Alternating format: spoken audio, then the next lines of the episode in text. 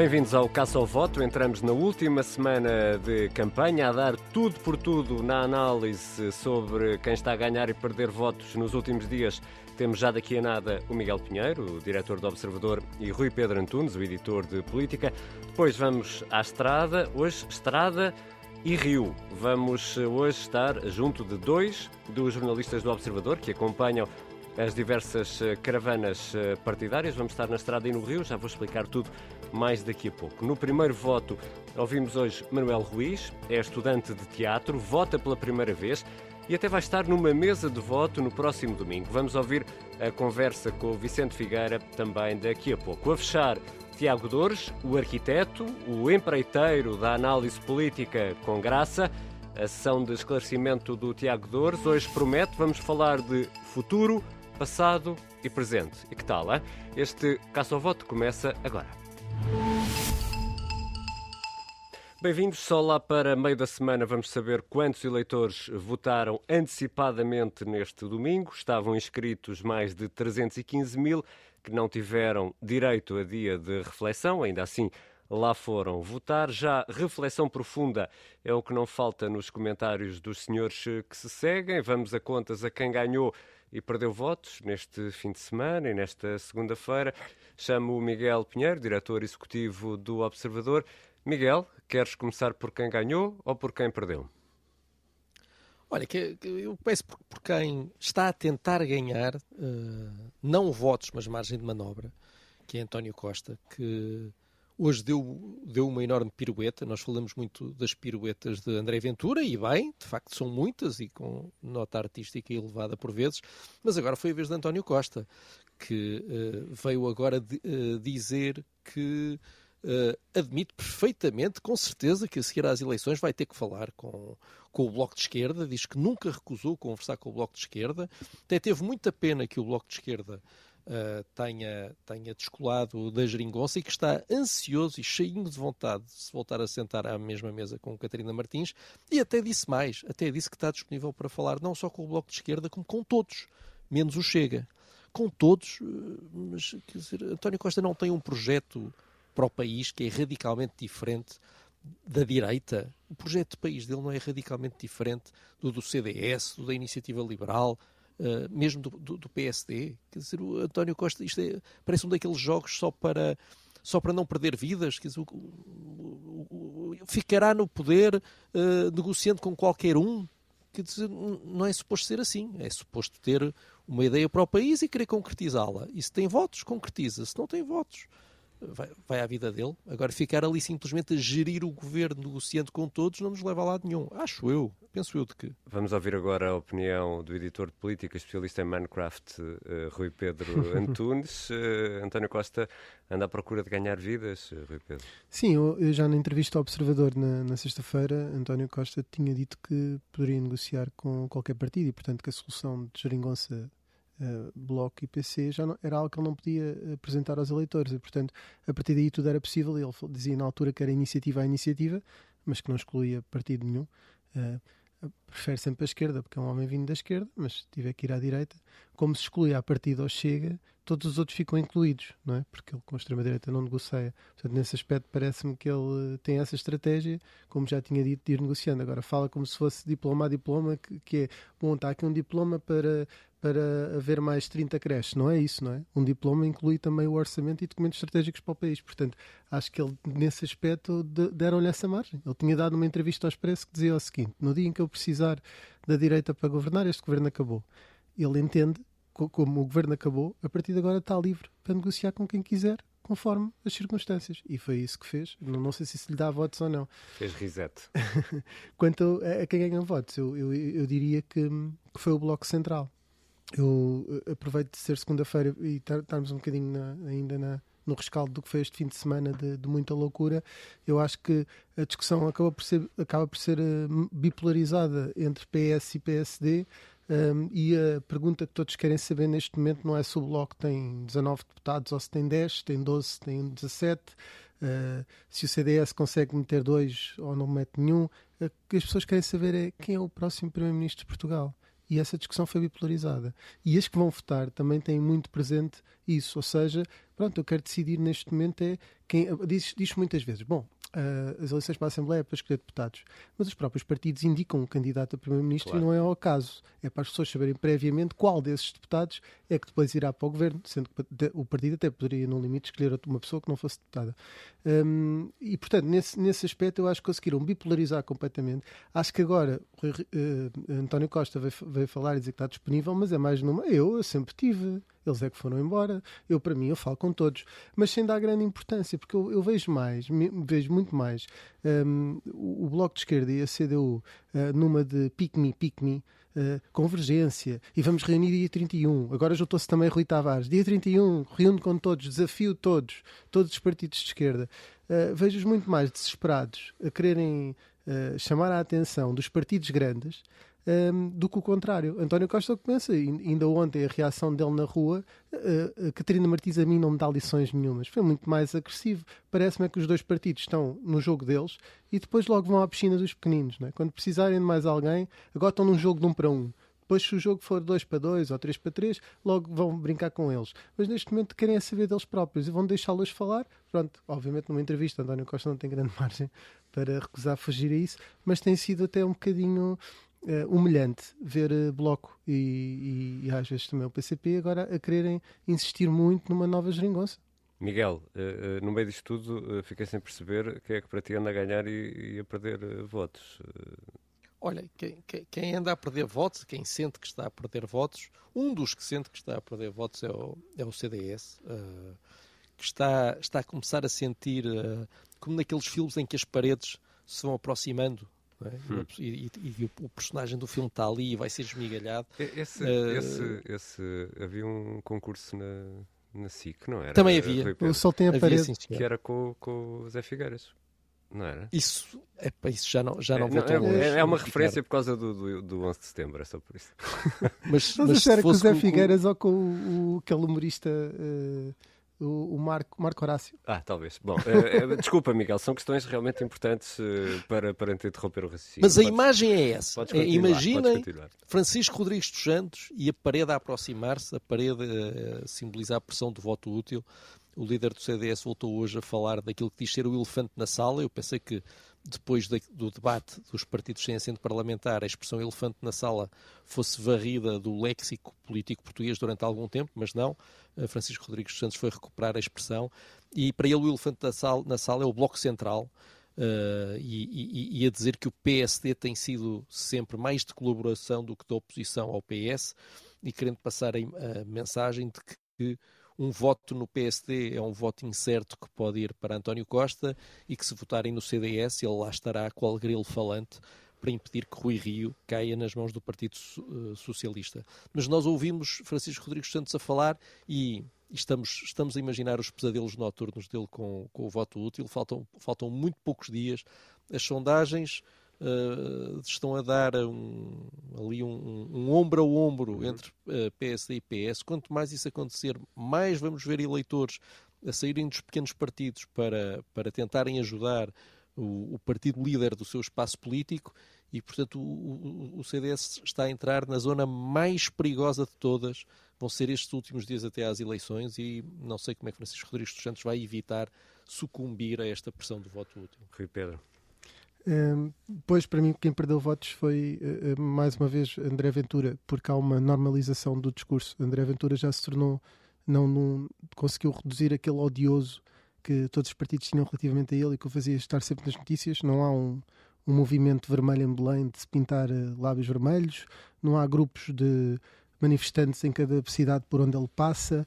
Uh, faz perguntas a PSD e a CDS e à Iniciativa Liberal que ficam sem resposta, faz provocações ao PS que ficam sem resposta, tirando o, o, o, Bloco de Esquerda, que também não sabe muito bem o que é que há de fazer uh, na primeira semana a atacar o Chega, ninguém quer saber de André Ventura, e portanto há aqui uma certa normalização ou relativização de, de André Ventura, porque normalização não, não existe, uh, que o está a fazer perder palco. Só mais uma coisa, ainda por cima, ontem vestiu um camuflado, eu não sei se isso fica muito bem, se os militares acham isso muito bem ou não, mas pode até estar a, a de certa forma a ofender uma parte do eleitorado dele, uh, se assim o considerar, porque um, ex-combatentes ofereceram um camuflado, ainda por cima disse que era o comandante Ventura. Olha, quem, quem normalmente utiliza essas expressões, comandante, remete logo para Fidel Castro. Pessoas com camuflado é Hugo Chávez. Portanto, são pessoas com quem uh, André Ventura não se identifica. E depois, muito na aula dele, por exemplo, nos amigos do, do Chega, do Vox, uh, tem algum saudosismo do General Franco. Portanto, seria mais o General Ventura do que propriamente o Comandante Ventura.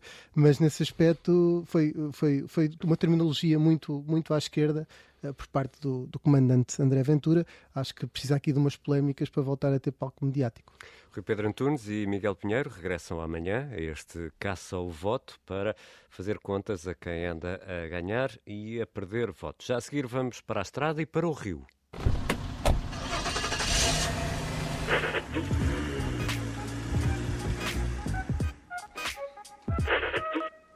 Para o Rio, porque uh, Alexandra Machado está a acompanhar o líder do Livre, uh, mas já lá vamos, está no Rio Tejo. Vamos começar bem mais a norte, vamos até Pudense, terra de caretos, daquele carnaval em que os rapazes aproveitam a fatiota colorida e as máscaras demoníacas para chocalhar as moças. É lá que está, uh, que vai estar António Costa daqui a pouco e é lá que está a jornalista do Observador, Rita Tavares. Olá, Rita?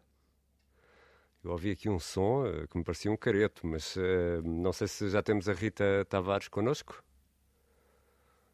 Ela está em Pudense, no Conselho de Macedo de Cavaleiros, terra do Carnaval de Pudense, que hoje será um pouco antecipado. Bom, se não temos ainda a Rita, se calhar vamos tentar ir até ao Rio Tejo, onde está Alexandra Machado a acompanhar uma, um passeio do livro a acompanhar eh, Rui Tavares, que está nesta altura a fazer um pequeno passeio no Rio Tejo, também não. Não temos uh, nem Rita Tavares, nem Alexandra Machado. Vamos um, aguardar aqui só, um, fazer aqui um, ponto, uh, um compasso de espera, como se diz no futebol, para tentar ter um, as repórteres do Observador que estão na estrada. São duas das jornalistas do Observador que estão na estrada a acompanhar as caravanas da campanha eleitoral. Bom, vamos ter que deixar para outra vez. Vamos avançar para o. Não, parece que sim, parece que sim. A Alexandra Machado, agora, no Rio, é isso? Será que já temos Alexandra Machado?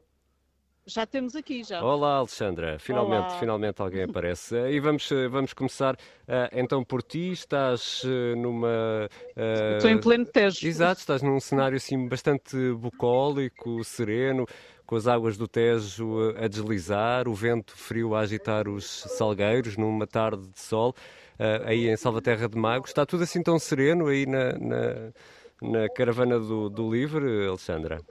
Curiosamente está como as águas, está bastante tranquilo e o ambiente é bastante tranquilo, sim. Um, Rui Tavares hoje já disse por várias vezes que espera uma segunda semana de campanha uh, tumultuosa, uh, mas uh, aqui na comitiva do Livres bastante vão conseguir eleger para a Assembleia da República e nesse aspecto está bastante calmo e, e este passeio no Tejo uh, aqui em Salvaterra, em plena Lesíria.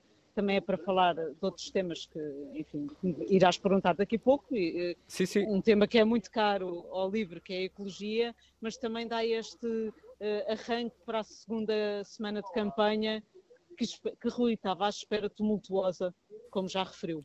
E, e porquê então o Tejo e este passeio aí nos Carupim, Alexandra Machado? Um, o, o, livro diz ser o partido verde uh, progressista uh, da esquerda portuguesa e é isso que tem estado a tentar mostrar nesta campanha. Uh, e veio aqui ao Tejo por vários motivos, para fazer a ligação à ecologia, obviamente, ao ambiente, para falar dos recursos hídricos e da gestão que é necessário fazer com Espanha em relação aos caudais do Tejo. Rui Tavares já abordou rapidamente sobre esse assunto e aproveitou estar aqui no Tejo para eh, voltar a reafirmar que não é a favor do nuclear. Aliás, esta situação do nuclear uh, foi lançada por António Costa no debate televisivo e Rui Tavares fez questão agora de, à entrada para o Tejo, dizer que o que o livro defende é uma Península Ibérica livre do risco nuclear e disse-o duas vezes. Portanto, aproveito o Tejo também para dizer que, como se sabe, o Rio Tejo tem uma, uma uma central nuclear em Espanha em Almaraz. Portanto, o Rui Tavares também aproveitou esta visita ao Tejo para falar do, do, nuclear e para voltar a trazer à campanha a questão do nuclear para rebater o que António Costa no debate disse que o livro defendia o nuclear. Obrigado, Alexandre. Alexandra Machado, a deslizar nas águas do Tejo, ali no Conselho de Salvaterra de Magos, com vista para as aldeias avieiras. Faz eh, boa viagem, Alexandra. Voltamos eh, a Pudense, agora sim, mais a norte, ao Conselho de Macedo de eh, Cavaleiros. Ora, Pudense é a terra dos caretos, daquele carnaval em que os rapazes aproveitam uh, para chocalhar uh, as moças. É lá que está a Rita Tavares. Daqui a pouco chega António Costa. Olá, Rita. Um, eu queria, se calhar, lançar-te um desafio. Não sei se pode ser, uma vez que estás aí em terra de uh, carnaval e, e dava-te a escolher uma de três opções. Vem, vem aí o diabo ou vem aí os diabos? Hipótese B, será que a geringonça ainda não faleceu e está de máscara pronta para chocalhar? Ou a hipótese C, será que António Costa se sente chocalhado e quer aproveitar a presença aí em Pudense para exorcizar fantasmas? Olha, vou, posso escolher todas? Podes. Eu acho que é um bocadinho de cada uma, na verdade. Acho que nesta altura do campeonato é um bocadinho de cada uma. De facto, é preciso chocalhar aqui uh, parceiros, não é? Nessa, nessa, hum, nessa uh, enfim, característica que, de, que tu estavas a falar do, carna, do carnaval uh, pudense, um, de, de, da questão do chocalho e de, para as conquistas, não é? Um, e acho que aqui António Costa, se vencer as eleições no, no, no dia 30, no dia seguinte, terá de uh, encontrar parceiros, uh, portanto, uh, tem que escolher, mas ao mesmo tempo quer assustar, um, quer afastar, um, enfim, da corrida eleitoral quem lhe possa fazer sombra, e neste momento Rui Rio está, segundo algumas sondagens, a fazer-lhe sombra. Uh, portanto, é um bocadinho de tudo isso, de todas essas opções que tu colocaste aqui em cima da mesa, diria eu. E, e certo é que na sexta-feira, aqui na, no caso ao voto, Rita Tavares, anunciavas que o PS ia intensificar uh, as ações de rua. Vimos isso durante o fim de semana. Hoje já vamos ter chocalhos. O PS está a pôr a carne, a carne toda no assador, Rita. Toda e mais alguma. Ontem, aliás, eh, este fim de semana viu-se isso com muita intensidade. Aliás, eu e o Miguel Santos Carrapatoso, que está a cobrir a campanha do PSD, fizemos até um texto que já podem ler no, no site do Observador sobre o cruzamento das caravanas e é muito nítido essa competição que este fim de semana uh, se notou entre as duas caravanas e na caravana socialista uh, em particular, porque essa sombra das sondagens e a percepção que isso pode criar no eleitorado assusta e como assusta, António Costa pôs-se no terreno em toda, na máxima força, um, puxando muito à mobilização do Partido Socialista, uh, muito naquele braço de ferro sobre quem é que consegue mais gente em Guimarães, em Espinho, que foram terras onde Rui Rio e António Costa estiveram com umas horas de diferença. Portanto, ali a fazer um braço de ferro para uh, tentarem provar que, de facto, têm mais poder eleitoral e que têm uma capacidade mais forte de ganhar estas eleições. Convenhamos que nesta altura do campeonato é fácil de perceber uh, que a percepção que se cria é tudo, não é? Rita, esta tua intervenção com os chocalhos até ganha, eh, ganha ainda mais é, não é? encanto. É uma cor sim, local, assim, sim, sim, percebe-se que, Olha, não é mentira, que eu estou mesmo aqui. É mesmo, vamos a quilómetros. Olha, eh, eu hoje de manhã estava a fazer contas para isso e nós já estamos muito perto dos 2 mil quilómetros. Hoje vamos até Bragança, onde está muito frio, já, já, já sabemos. Uh, e depois vamos para Vila Real para um comício e voltamos ao Porto, que é onde a caravana está sediada por estes dias na volta à norte portanto já estamos uh, perto dos 2 mil quilómetros nesta altura. Rita Tavares em Pudense, no Conselho de Macedo Cavaleiros. Cuidado com os caretos, Rita, não te deixes uh, chocalhar. Fomos ao encontro de duas uh, jornalistas que estão na estrada, duas das jornalistas da equipa do Observador que está a acompanhar esta campanha eleitoral. Já a seguir, vamos ao meu primeiro voto. Manuel Ruiz tem 18 anos e vai não só votar pela primeira vez, como também vai estar numa mesa de voto. Este é o primeiro voto e a conversa com o Vicente Figueira decorre na Escola Profissional de Teatro de Cascais. O Manuel Ruiz dá já uma garantia: vai mesmo votar. Claro que sim, acho que, que é um dever de todos e, e, é, no fundo, uma oportunidade para, para conseguirmos ter algum impacto e, e algum papel, não é? mesmo que seja mínimo, na, na política e nas decisões que, que, que, são tomadas por nós todos os dias. Como é que tens preparado para, para o dia das eleições? Uh, para além de, de, ler as propostas e os programas eleitorais, uh, também tentei informar-me uh, das ideologias, portanto, de, da base e do que é que está por trás destes programas eleitorais. Uh, também vi entrevistas, vi os debates uh, e, acredito que quando se diz que os jovens uh, não tomam ou não votam conscientemente, ah, acho que isso pode não ser com todos, não é?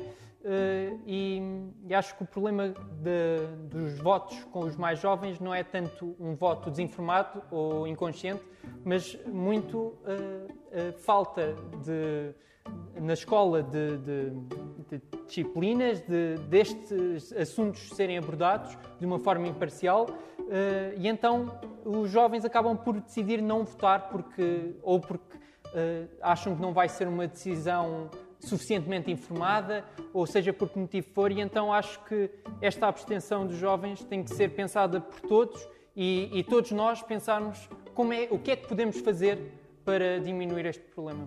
E tu vais votar, mas não só, pelo que sei, vais também eh, participar eh, numa mesa, vais estar presente numa mesa de é. Verdade. Como é que te envolveste? Qual foi a, a, o ímpeto que te se gerou em ti para que te envolvesses desta, desta forma na, na, no ato eleitoral? Então, eu já acompanhava e era simpatizante de um partido mesmo antes de, de ter 18 anos e, e recebi no e-mail a proposta, não é? Portanto, necessitavam de pessoas e eu pensei, por que não? Uh, acho que é algo que cada vez tem que ser mais valorizado e, e o dia de, de, ir às urnas é algo mesmo importante, algo que tem que, que, que ter, uh, que ser um dia de, de, peso para, para todos nós, não é? É o dia que se toma muitas decisões. No futuro, vias-te ser envolvido de outra forma, já que tens tão eh, presente eh, essa, essa, essa a noção, pelo menos, da importância do voto e, e da política? Sim, uh, acredito que no futuro, e acho que Portugal e, e o mundo está a caminhar por aí, uh, a participação cívica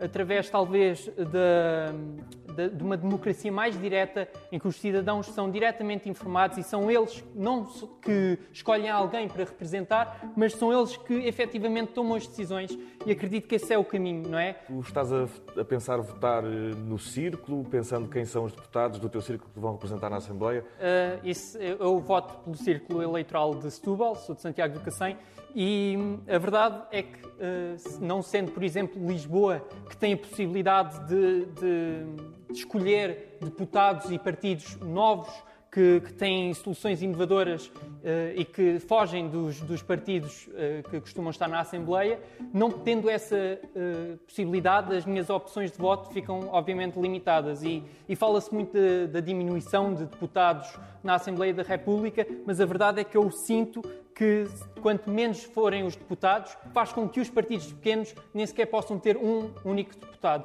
E, e considero isso negativo. Acho que quanto mais pluralidade de opiniões e de ideias e de ideologias houver no, no, no Parlamento, mais positivo é. Bom voto no dia 30, Manuel. Muito informado, obrigado. já percebi que vai ser. Muito obrigado. Muito obrigado. O meu primeiro voto está disponível na íntegra no Instagram da Rádio Observador e do Observador. Está também disponível no site e no YouTube. E já a seguir, o homem que do nada faz uma pirâmide, ou mesmo um colosso, ou até um mausoléu. É o arquiteto das maravilhas do humor de inspiração política, Tiago Dores. Can, can, can, can, can, can, can, campanha eleitoral legislativas 2022 minudências das bem parvas em torno das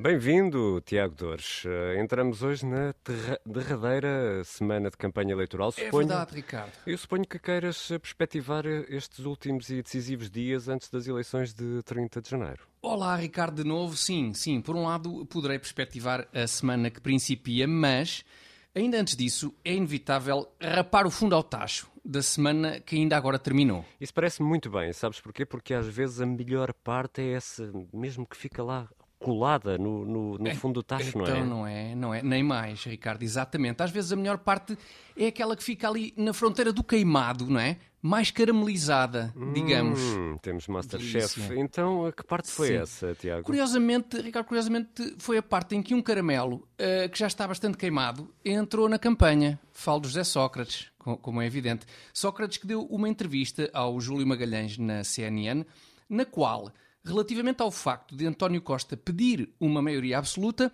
disse o seguinte: Quanto à maioria absoluta, não é? Quanto à maioria absoluta, deixe-me só dizer. António Costa pediu a maioria absoluta, pediu você teve a última maioria absoluta do PS. Pois, não... o único conselho que eu daria é que, para quem quer uma maioria absoluta, talvez devia-se começar por não desmerecer a única que o Partido Socialista teve na sua história.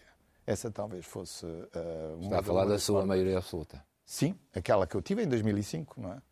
Infelizmente, Tiago, foi desperdício de conselho por parte de José Sócrates. Não é? pois foi, pois foi. Foi desperdício de conselho porque, um dia depois, António Costa garantia isto. Eu não tive a oportunidade de ver. Mas aceita o conselho que não se pode apagar essa maioria absoluta do PS? Não tive a oportunidade de ver. Como sabes, não tem curiosidade? Não, eu não tenho, eu não tive a oportunidade de ver. Lá está, desperdício Pena, de conselho. É? é desperdício é, de conselho é. de Sócrates, eh, uma vez que António Costa não teve a oportunidade de ver. Não é? Exato, exatamente. E já foi notado em diversas sedes que este é um problema antigo, o de António Costa não ver coisas que José Sócrates faz. O que pretendo assinalar aqui é que, em verdade, temos de ser justos e dar um desconto a António Costa. E não, não estou a falar de um daqueles descontos iguais à idade na compra de um par de óculos graduados que teriam sido úteis para Costa ver as moscambilhas de José Sócrates. Nada disso. Podia ser, mas não é. Refiro mesmo a dar um desconto no sentido de não sermos tão exigentes para com António Costa, ok? E porquê? É, e porquê? É, é a pergunta que se impõe. Porquê? Era o que era, era, por acaso era, era, era, era, era estava aqui mesmo já presa ótimo, Ótimo, Ricardo, porque, porque, Ricardo, o olho humano só é capaz de ver aquilo que acontece nas frequências que se situam entre a frequência que corresponde à luz vermelha e a que corresponde à luz violeta. Uau. E tens um bocadinho de ciência, não é? Uau. E quem diz o olho humano diz o olho de costa. Ora, o problema é que o José Sócrates trabalhava já mais ali para a zona de uma certa radiação gama. Estás a hum, perceber? Sim, sim, o, o, Sócrates sim, seria mais do, do género gama. Okay. ou seja, já fora do espectro eletromagnético visível. E, portanto, não era nada evidente o que ele andaria supostamente, supostamente, o que ele andaria Bom, supostamente a fazer. Em contrapartida, o que tu acabaste de fazer foi bem evidente, rapando como prometido o tacho nesta primeira semana, nesta última, nesta entrada da última semana de campanha. Exa e não, e atenção, e sem por uma única vez referir a tão batida piada dos políticos andarem todos à procura de tacho. Incrível. Ah, diabo! Ah, lá fui eu, que pena, ah, lá fui eu a repetir a tão batida piada. Estava aí tão bem. Pois era. Que chatice. Peço desculpa. Peço desculpa Bom, a ti, acho, Ricardo, e, peço desculpa também aos nossos ouvintes. Acho bem que o faças. Eu estou certo que os nossos ouvintes desculparão, mas uh, só se nos trouxeres algo de verdadeiramente novo, diferente, algo prometedor, é Tiago é Dores. Como mas, é que é? Mas que é algo novo, diferente e, e prometedor? Sim, é isso? Espera, sim. espera. Então, então acho que estou na posse daquilo que os nossos ouvintes desejam. Ora, escutem, ouvintes. Se sentes que a tua vida melhorou durante os seis anos da geringonça, faz sentido que votes num partido da geringonça, como o PS, Bloco, PCP, PAN. Certo, uhum. certo. No entanto... No entanto, se continuaste com um salário baixo, se és precário, se não encontras uma casa com renda acessível, passaste horas à espera de ser atendido no hospital, estás farto de injetar dinheiro na banca, se tiveste que abandonar o ensino por falta de rendimentos.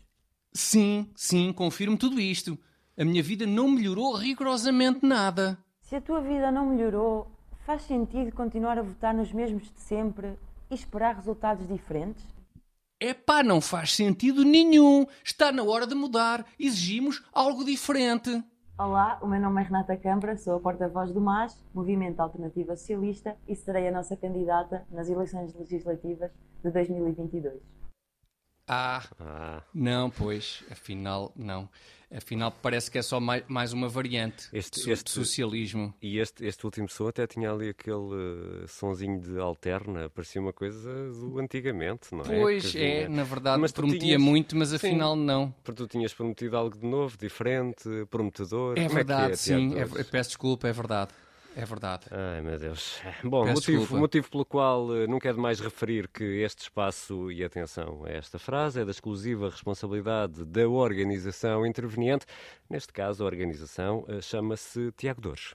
Can, can, can, can, can, can, can, campanha eleitoral legislativas 2022 minudências das bem parvas em torno das